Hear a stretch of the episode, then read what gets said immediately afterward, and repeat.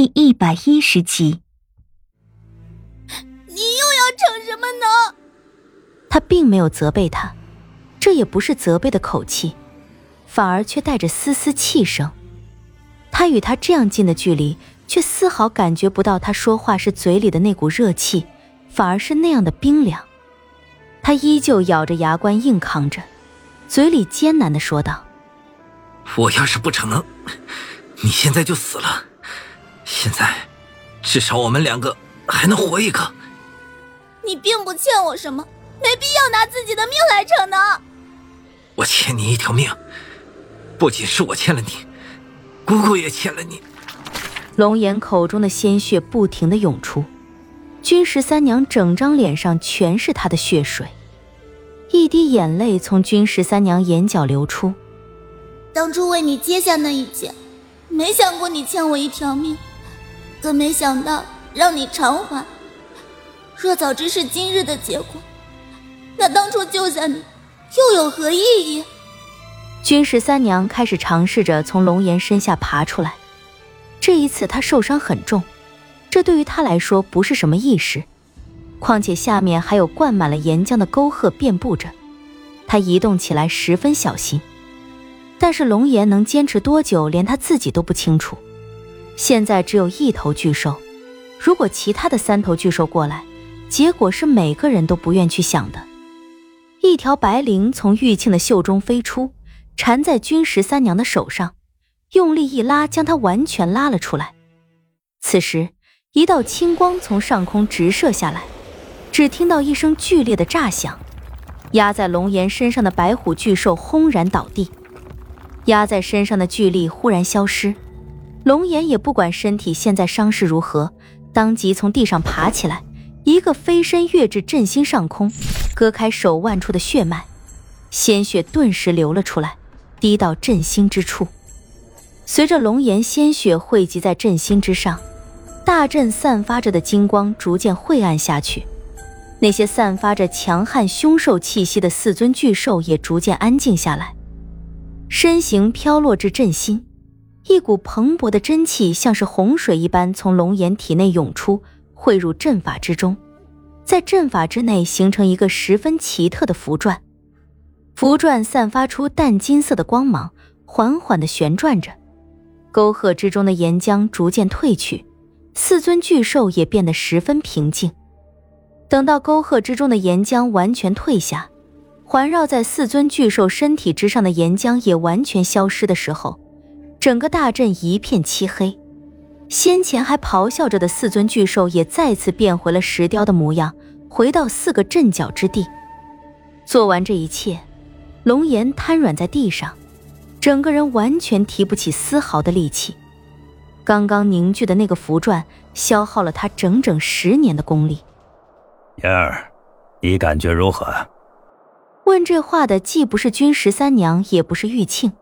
而是一个看上去有几分苍老的中年男子，他搀扶住几乎连站直身体的力气都没有的龙岩，轻轻问道：“这是便是龙岩的亲叔叔龙寻。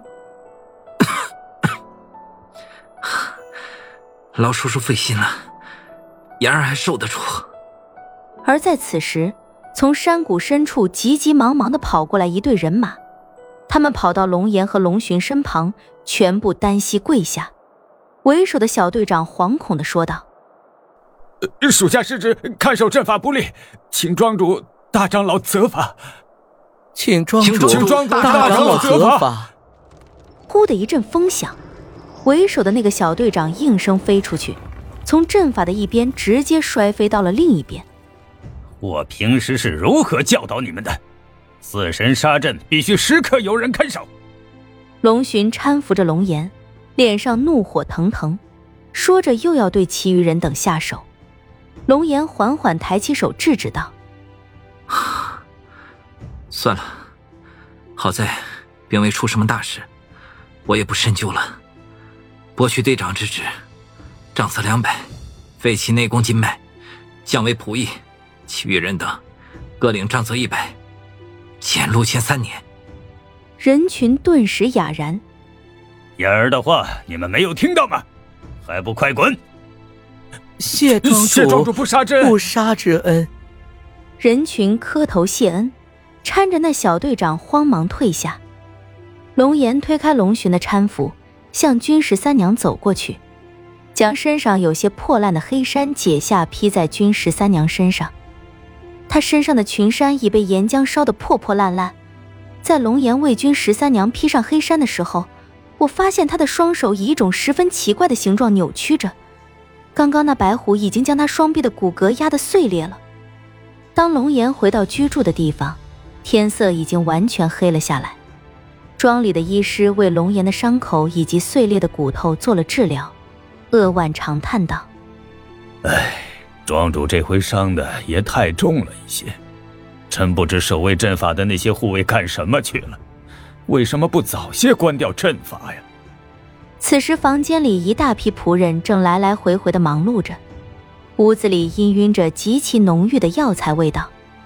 君十三娘披着一件破烂的黑衫，神色晦暗的站在龙岩床前，轻轻问道：“他这伤有多重？”“哎，颅内巨创，双臂骨碎，即便是醒来，可能，可能……”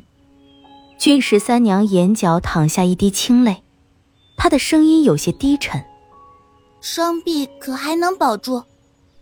难呐，庄主这一生，可能，可能再也不能铸剑了。庄主这一生痴迷于铸剑，如果让他知道自己不能再铸剑的话，老朽，老朽，一时狠狠的握住了拳头。真该把那些守阵一个个的抓起来，千刀万剐。这阵法只要一启动，守阵的人当即就能发现。他们怎么可能会不知道掉进阵法里的人是庄主？